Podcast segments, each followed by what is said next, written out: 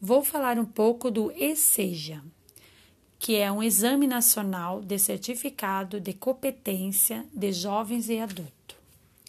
Ele foi criado em 2002 para pessoas que não tiveram oportunidade de concluir seus estudos em idade própria.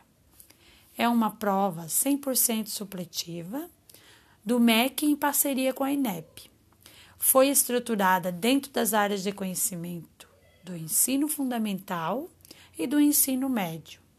Se aprovado no exame, você irá se formar e consegue concluir o primeiro e o segundo grau com direito a diploma.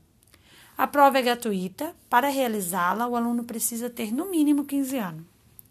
O governo tem cada dia mais melhorado e incentivado essas provas.